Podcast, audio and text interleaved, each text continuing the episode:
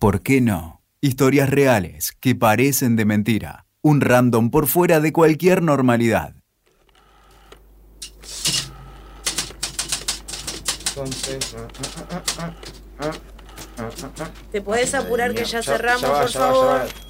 Dame una máquina como la gente y no me voy a tardar tanto. Madre. Hora de cierre. Ya va.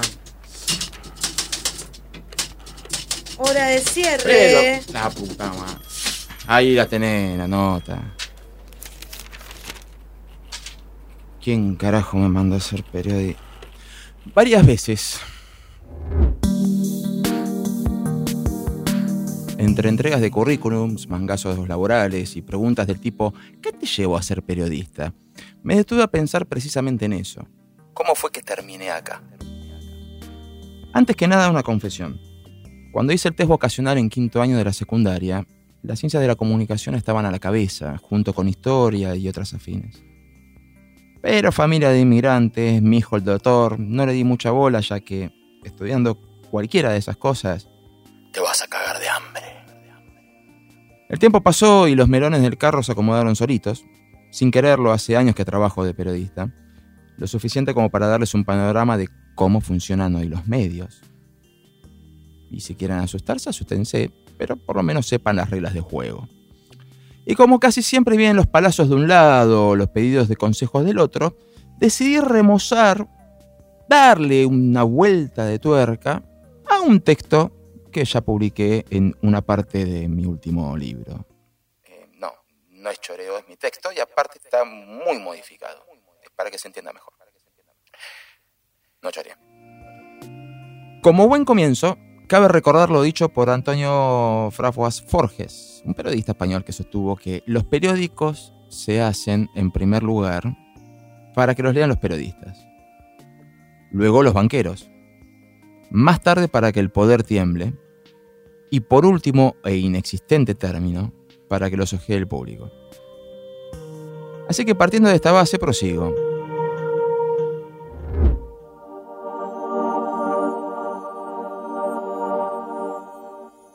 Los pilares de nuestra cultura occidental se sostienen sobre los derechos humanos, entre los que se cuenta el de la libertad. De este se desprenden varios derechos, la libre circulación, libre asociación, libertad de reunión, libertad de culto, etc. Sin embargo, hay uno que dio pie a una de las profesiones más sobrevaloradas, por lo menos desde el punto de vista romántico, y a una de las industrias más redituables desde lo económico. El derecho a la libertad de expresión. La idea tampoco es nueva, fue plasmada por primera vez en papel con una votación del Parlamento británico en 1685, aunque tomó el impulso definitivo con la Declaración de Derechos de Virginia en 1776 y se consolidó con la Revolución Francesa un par de décadas después, aunque los franceses después, bueno, tuvieron sus y vueltas, ¿no? Puntualmente se estableció que el Estado no tiene facultad alguna para emitir ninguna ley que limite la libertad de expresión ni de prensa. El periodismo como negocio es algo más reciente, cuando unos empresarios norteamericanos le dieron la vuelta de tuerca a la masividad impresa. Pero yendo a lo netamente periodístico, voy a tratar de arrancar suave. El periodismo es burro. No es un dato despectivo, sino un hecho material fácilmente comprobable desde la lógica. Nadie puede saber todo, de todo. Algunos más, otros menos, estamos poco instruidos en comparación con el enorme abanico que compone la actividad periodística. O sea, básicamente, toda la actividad del hombre. Ante la imposibilidad material de saberlo todo, el periodista cuenta con una hermosa herramienta que lamentablemente pocos usan. La posibilidad de preguntarle al que sabe. El periodismo, en su esencia, es la tarea humana basada en el deseo de resolución de la ignorancia. Es la búsqueda de respuestas a incógnitas propias y ajenas. Es la administración de sabiduría ajena para satisfacer el hambre de conocimiento sobre temas concretos por parte de otras personas. Sin embargo, si uno se guía por la imagen que los individuos tienen de la prensa, nos encontramos con dos opciones elementales. La primera de ellas es que el periodismo es todo una mierda.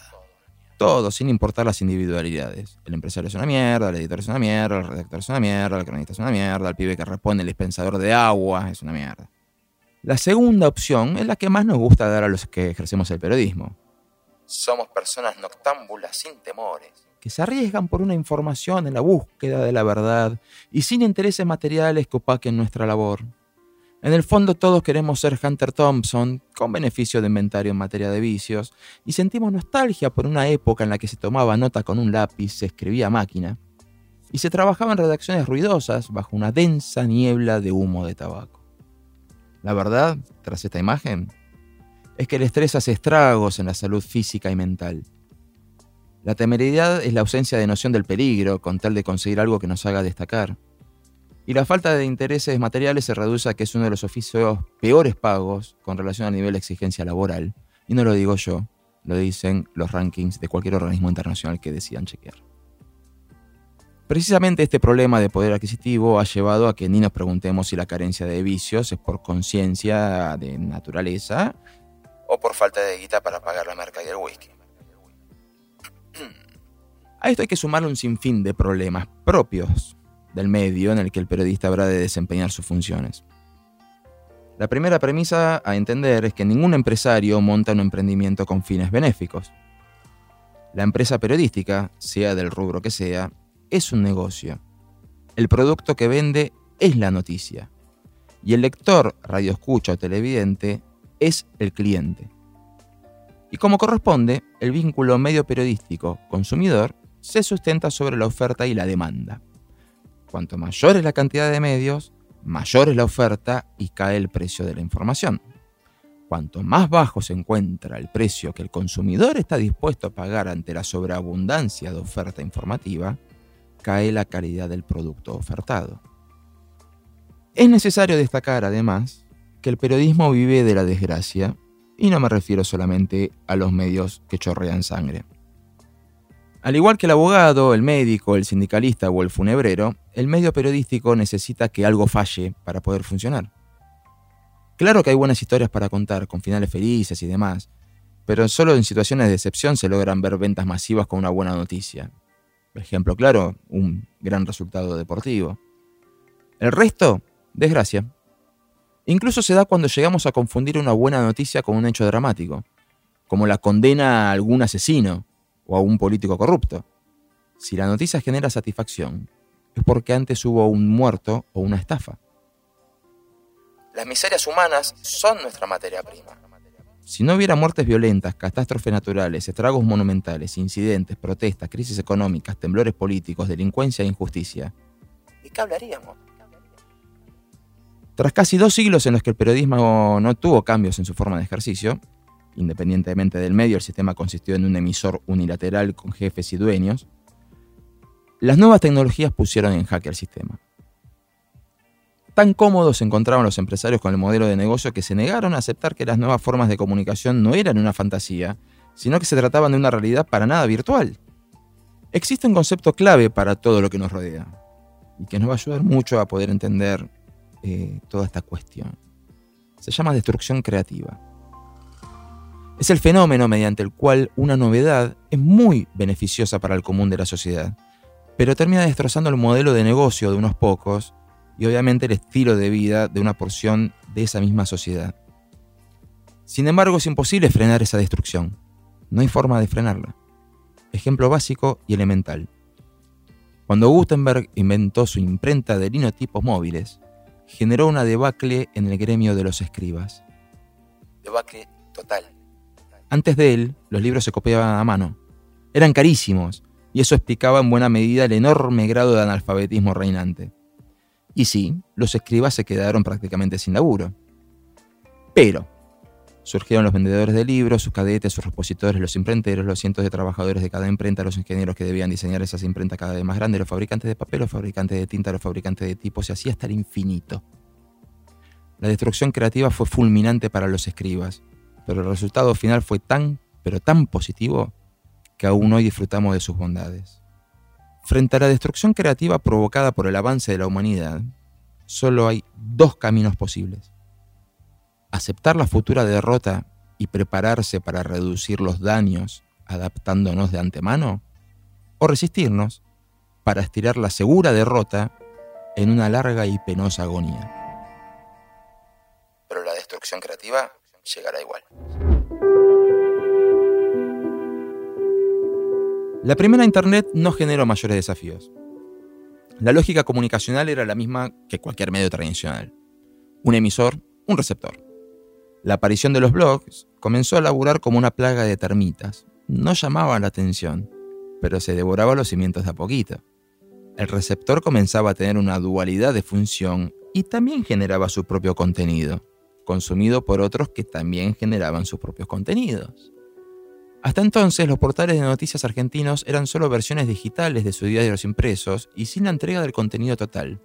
Funcionaban como formas de tentar al lector a que dejara la comodidad de su escritorio, saliera a la calle y fuera a comprar un diario. La voz del lector siempre quedaba limitada a la voluntad del editor que seleccionara y aceptara una carta de lectores para publicar en el diario. Esa voz se fue independizando de a poco. Para cuando los medios tradicionales se dieron cuenta del cambio de paradigma, todavía pretendían que el consumidor gastara dinero en comprar un diario que contase las noticias del día anterior. Saben que deberían adaptarse, lo supieron, y muchos lo intentan y lo han intentado. Pero por dentro, la mayoría todavía cree que una revolución le salvará su mundo ideal ya inexistente. Dentro de las redacciones, esto se vive como una guerra entre especies en las que conviven dinosaurios del papel que no creen que Internet y caridad puedan ir de la mano. Junto a los más nuevitos que suponen que los viejos son fósiles que nada tienen para aportar más que anécdotas. Por fuera de las redacciones el panorama es desolador si tomamos como parámetros algunos síntomas cada vez más leídos o escuchados. Los periodistas son todos una mierda, los lectores son todos burros, los medios no informan lo que queremos leer, el camino es complicado porque los medios comienzan a verse cada vez más tentados a dar la información que el lector quiere consumir para no perderlo. La dinámica de las redes sociales, donde cada quien lee a personas a las que sigue por afinidad, no debería ser considerada en un medio ni de lejos. El periodismo delivery no es periodismo, es otra cosa que puede ir desde la mínima de la payasada hasta la máxima de la rosca pedido. Ni siquiera yo hablo de lo que ustedes quisieran que hable sino de lo que yo creo que quiero hablar, a riesgo de que este podcast no sea escuchado por nadie. Pero bueno, nada más repetido en un medio en crisis que la frase la gente ya no lee o la gente ya no mira tele o la gente ya no escucha radio. Verso perverso que no resiste el más mínimo análisis ni se banca la pregunta más elemental. ¿Comparado con qué? Internet nos permitió saber en tiempo real cuántas personas se encuentran consumiendo un contenido. ¿Cómo se puede medir el mismo resultado con una hoja de papel? Seguimos midiendo el éxito de un programa de televisión con una encuestadora que hace llamadas aleatoriamente a 1200 teléfonos fijos. Sí, a teléfonos fijos y siempre a los mismos. La lógica explica buena parte del corporativismo periodístico tradicional. No importa si me lee medio mundo o no me lee ni mi madre. El tamaño del medio al que pertenezco es lo que importa. El medio y el periodista se mimetizan y el choque con la realidad de que muchos prefieren leer los frascos de shampoo sentados en el inodoro antes que sus notas no es digerible. Y entonces, la gente ya no lee. La gente es bruta. Qué mala que es la gente. Qué groso que soy yo. Lo que se pierde la gente al no leerme. Y los números tienen la manía perversa de no saber mentir. Los textos largos son leídos y con avidez. El problema no pasa por la extensión, sino por el contenido y la forma de contarlo. Un texto puede consistir en tan solo un párrafo y ser un bodriazo de esos que llevan a replantearnos la posibilidad de acabar con nuestras vidas. O puede ser kilométrico y dejarnos con la sensación de querer más, de puro vicio. Nunca les pasó.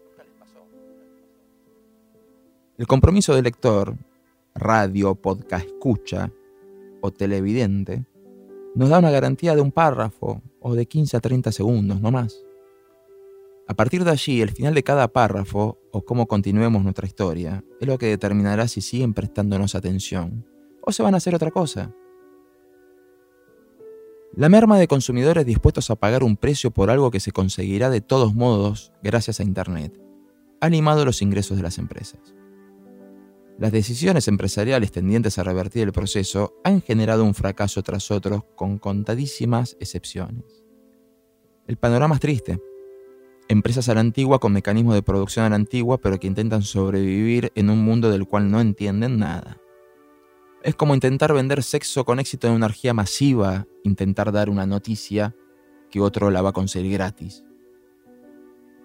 Algunos casos resultan más que angustiantes como cuando vemos a personas con poder de decisión empresarial que entienden de modelo de negocios y que así todo se niegan a encarar un cambio de manera seria. Lo más ridículamente increíble de la situación mediática es que todos los lectores sabían que tarde o temprano iba a suceder que el diario papel, la revista, o incluso la televisión tradicional o lo que se nos cruce por la cabeza, quedarían en el camino mientras el tiempo transcurría. Los lectores lo sabían porque lo leyeron en los mismos medios que hoy padecen las crisis. Leyeron noticias que hablaban del colapso de la industria discográfica, de la crisis del cine, de la caída del encendido en la tele, del furor del formato electrónico de los libros, del streaming de video, del streaming de audio. Leyeron también cómo lograron reconvertirse los negocios y cómo sobrevivieron todos y hoy algunos hasta están más fuertes que antes del cambio. Los medios que publicaron por años esas noticias nunca registraron que a ellos también les llegaría, que también debían reconvertirse. O sea, los que ya no leen son los que dicen que la gente ya no lee.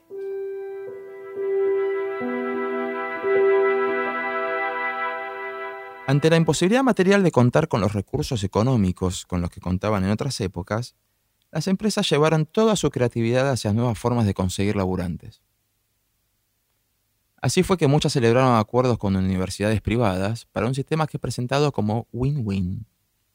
Posgrados en los que la empresa periodística aporta su expertise, universidad que gana alumnos al ofrecer la posibilidad de trabajar en medios. ¿Te preguntarás dónde está el negocio para la empresa periodística? Fácil. Acceso ilimitado a mano de obra.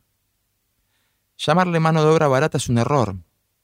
Ni siquiera es mano de obra esclava, dado que un esclavo trabaja a cambio de ninguna paga. Las empresas lograron mejorar el sistema de esclavitud y ahora la gente paga por trabajar en un medio. Al menos por un tiempo. Luego los mejores podrán trabajar por un contrato menor al de sus colegas, de mayor antigüedad, sin estabilidad, pero con iguales o peores tareas. La dinámica es espantosa y los alumnos aceptan el sistema porque lo ven como la única posibilidad de conseguir un empleo en un medio. Y ciertamente lo es, con contadísimas excepciones. Es la única posibilidad, ya que a excepción de que se cuente con un mínimo de trayectoria, ya no hay necesidad de que una empresa se arriesgue a probar un redactor nuevo. Ellos pagan por mostrarse. Se imaginarán lo que puede esperarse de los periodistas en general frente a este nivel de competencia atroz ya no se trata de mostrar quién es el mejor, sino que nos hemos metido en una dinámica en la que debemos sobrevivir a los juegos del hambre. De pronto, la verdad ya no importa si es subjetiva o se acerca a la objetividad. La verdad es la que se publica y consigue que el periodista en cuestión pueda asomar la cabeza. En el periodismo, como en muchos otros oficios, se da una dinámica que es propia del sector, pero no por ello deja de ser un tanto incómoda. Cuanto más alto sea tu cargo en el esquema organizativo de una empresa periodística, más alejado estarás del oficio periodístico. La dinámica te empuja, aunque no quieras, y cuesta mucho, muchísimo hacerse un tiempo para escribir una nota o redactar una columna de opinión, cuando las obligaciones por las que se te paga el sueldo son otras.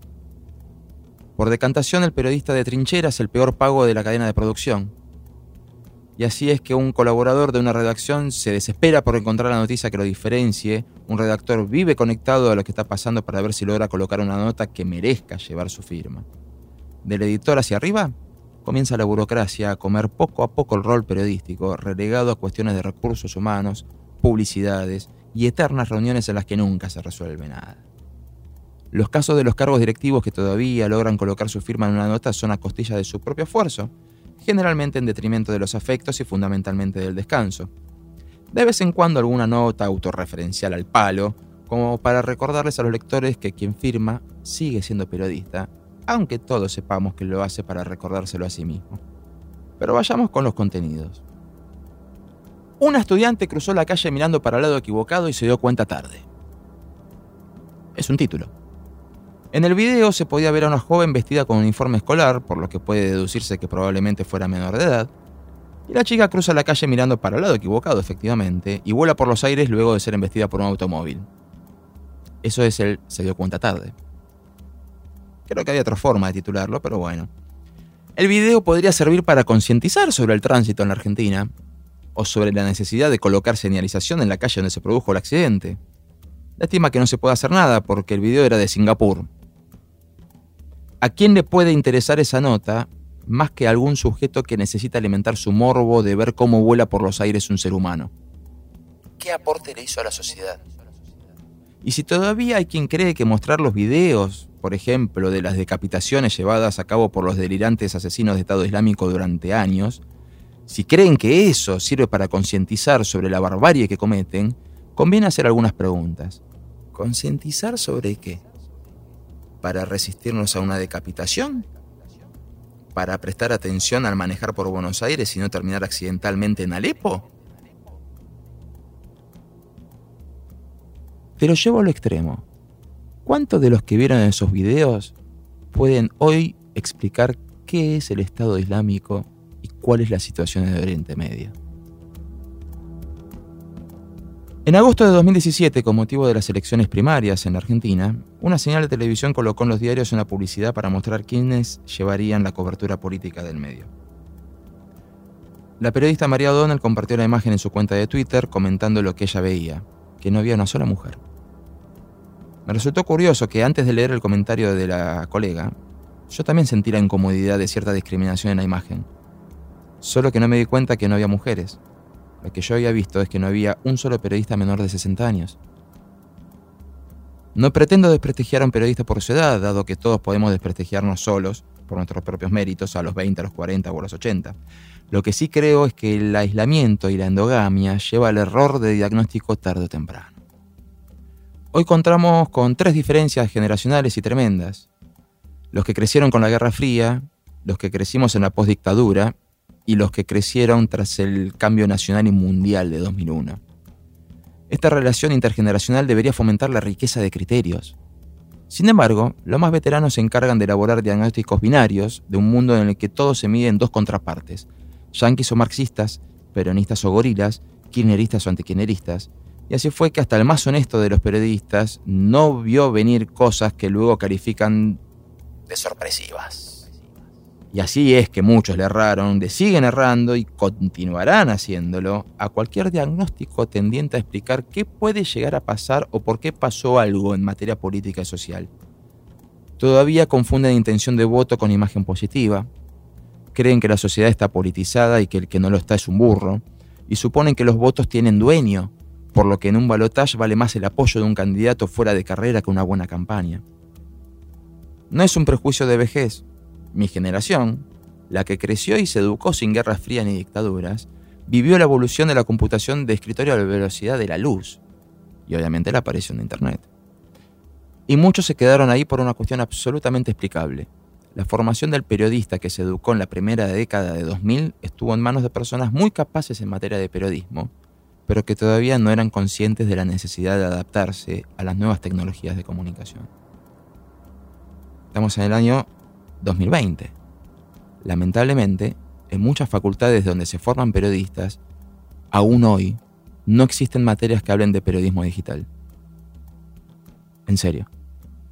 No hay cátedras donde se explique cómo funcionan podcasts, ni mucho menos sobre youtubers. Eso ya lleva más de una década, ¿se entiende?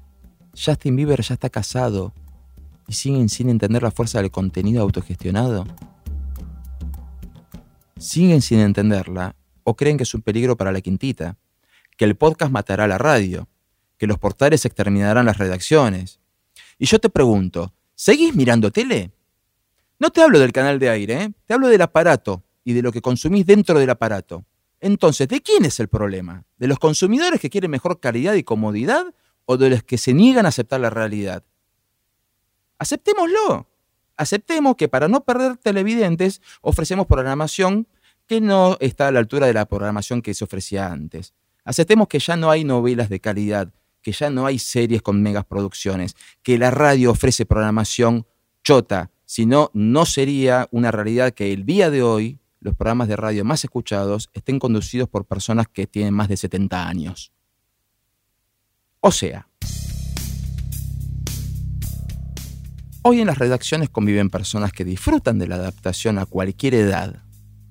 Gente de cualquier edad que realmente te agarra y te dice, che, a ver cómo funciona esto.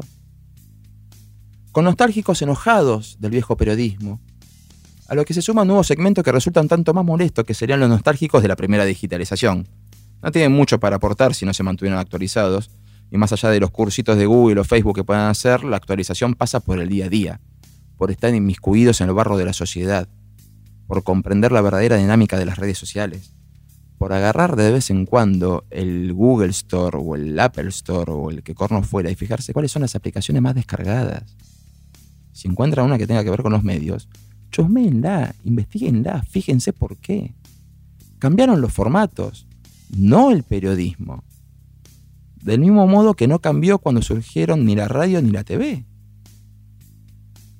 Si hay algo que caracteriza al periodismo es el espíritu corporativista, la endogamia y el rechazo a lo externo.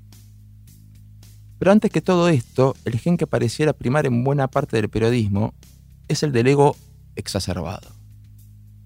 Primariamente, el periodista cree que él es indispensable y no su oficio. Esa disociación de la personalidad solo puede construir un ego que necesita demasiado combustible para mantenerse encendido. Cualquier carencia de repercusión en base a lo que imaginó que podía pasar, la culpa es del mundo. Porque a veces el periodista tiene una idea en mente de lo que implica el valor de la información que pretende dar. Mientras elabora el contenido, piensa más en la posibilidad de una oleada de premios internacionales que en el sustento de la información que brinda. Y las dos cosas no se pueden. El problema del periodista que pasa más tiempo pensando en lo que se merece que en trabajar es que termina viviendo una suerte de grandes valores del periodismo, reclamando laureles por un gitazo que metió en el verano de 1936, llorando como vieja en matiné, un pasado de laureles que nunca tuvo. Por otro lado, y sin ánimo de marcar ninguna contradicción, me preocupa el cambio de época en materia de respeto por el otro. No se trata de una apología al onanismo periodístico, sino de una precisión no matar al periodista que dice lo que piensa con fundamento, aunque no coincidamos en ello. Reconozco que no es fácil, y al hacerlo pido sinceras disculpas a aquellos actuales colegas a los que fustigué cuando yo lo veía desde afuera. Muchas de las cosas de las que me reía o que les exigía cuando solo era un lector, radio escucha, televidente o internauta, una vez que empecé a trabajar me resultaron difíciles de solucionar. Sin embargo, nunca dejará de incomodarme la virulencia con la que nos hemos manejado durante las primeras décadas del ya no tan nuevo siglo.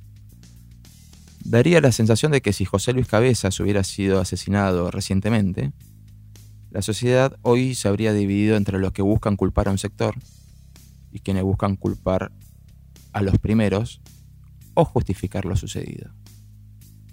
Y lamentablemente el periodismo también tomaría posiciones divididas. Algo que debería quedar en claro es que el periodismo, tal como se ha desarrollado a lo largo de su época de mayor apogeo, es realmente necesario. Lo dice la propia sociedad que critica el periodismo. Lo critica porque conoció otra cosa. O porque desea otra cosa. Obviamente hablamos de ese sector de la sociedad que se expresa de forma tal que uno puede percibir que realmente ha consumido noticias, dado que el que sabe leer sabe escribir. En cambio, cuando uno ve a investigadores de redes sociales dando rienda suelta a la fascinación por la crítica o sobre cómo debería o no investigar un periodista que se desempeña en algún medio, se da cuenta de que el periodismo como forma de comunicación aún es necesario.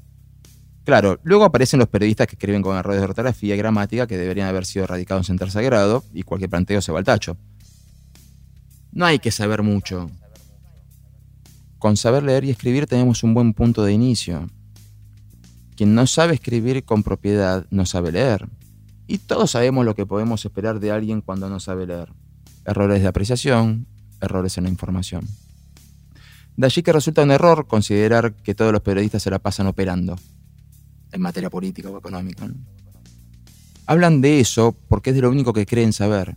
Y como es de lo único que creen saber, no entienden nada de lo que está pasando. Desde la aparición de las redes sociales, no son pocos los periodistas que recurren a estas para ver qué quieren consumir los usuarios, en lugar de para obtener noticias que se les podrían estar pasando de largo. Hay editores que obligan a redactores a escribir en base a las tendencias de Twitter o de Facebook, y no hace más que replicar el funcionamiento de una de las dinámicas de las redes, donde muchos usuarios suelen sumarse a las tendencias por identificación, por deporte, para aportar algo o para pescar seguidores. Que lo haga un usuario que se dedica a la ingeniería, es amo de casa o astronauta, no debería sorprender. Pero que lo haga un periodista. Las noticias no pueden ser nunca a pedido, chicos. Los medios no deberían funcionar como un delivery de pizzas. Sin embargo, muchos periodistas llevan a cabo esta práctica de una manera casi vergonzosa por lo obvia. Un tema se instala en redes un lunes. Para el martes es tendencia Llegado el miércoles, el colega ya vio qué posición adoptó la mayoría de sus seguidores. Para el jueves dirá alguna frase terminante, y no importa si cree en ella o no, es lo que creen sus seguidores, y pasará a cobrar por ventanilla. Una frase terminante que nunca sabremos si es lo que realmente cree. O solamente está demandando el amor de su público, dándole lo que ya tenían, pero haciéndole sentir al público que tienen alguien con quien identificarse. ¿Qué señor periodista? Darle al público lo que busca no es lo mismo que darle lo que quiere. Primero porque el público es un conjunto de personas con tantas individualidades como intereses. Parte del público querrá información. Otra parte deseará que esa información diga lo que ellos esperan que haya pasado. Y si el periodista no tiene esa información direccionada, la noticia deseada, no es culpable de ninguna infracción no está ocultando nada.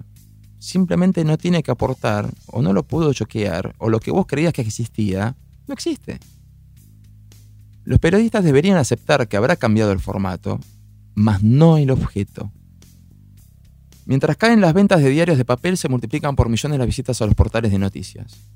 Todos los días se publican en redes sociales historias o anécdotas o información que los medios aún no tienen, y todos los días se publican en redes sociales un montón de datos falsos, datos reales falseados, mentiras y exageraciones reacomodadas. Si los periodistas comienzan a correr detrás de la dinámica tuitera, no sobrevivirán a las redes, serán fagocitados por las mismas. La clave no está en mimetizarse con las redes sociales, sino en darles de comer en el buen sentido, generar la materia prima para que tengan algo para dar su opinión, compartir, admirar o desfenestrar si no lo comparten. Si el público putea porque no le gustó cómo trabajaste, que lo haga. No se puede llorar y llamar a Amnesty International porque hay gente que dijo que no le gusta mi cara. Después de todo, putear nos putearon y nos putearán siempre, seamos periodistas, bomberos o abogados. Y no es que el mundo se volvió un lugar triste y gris. Simplemente ocurre que, antes de las redes, hacían lo mismo y no nos enterábamos. Dicho todo lo anterior, podríamos pronosticar que nada cambiará en el rol social de los medios, ni para bien ni para mal, hasta que se modifiquen algunos patrones. Desconozco cuál es la fórmula del éxito de la adaptación y averiguar lo que se a mis capacidades, pero podríamos comenzar por eliminar ciertos puntos de hipocresía. La realidad nos interpela a todos los que trabajamos alguna vez en medios y sigo creyendo en que un periodismo de calidad es posible. Y un periodismo de calidad no es a pedido del público. Es a pedido de la conciencia del periodista que sale a buscar una información o a explicar lo que ya sucede. Con la tranquilidad de que no se lo tendrá que discutir a un jefe que no entiende de lo que le están hablando. Y la seguridad de que a fin de mes podrá pagar las cuentas con su trabajo sin haberse prostituido. Un periodismo en el que valen tanto las ganas de trabajar como la verdad, que no quiere decir que sea la misma verdad para todos. Esa certeza que es tan mía como lo son mis puntos de vista, mi formación, mi educación, los valores que me quisieron inculcar, los valores que acepté que me inculcaran, mis experiencias, mis traumas. Esa verdad que podrá no ser la del otro, pero que por creer en ella es mi verdad. Después de todo, habría que recordar que Domingo Sarmiento sostenía que un periódico, y por extensión la prensa en general, dado que era la única forma de periodismo de esa época, consiste, el periódico, en la medida de la civilización de un pueblo.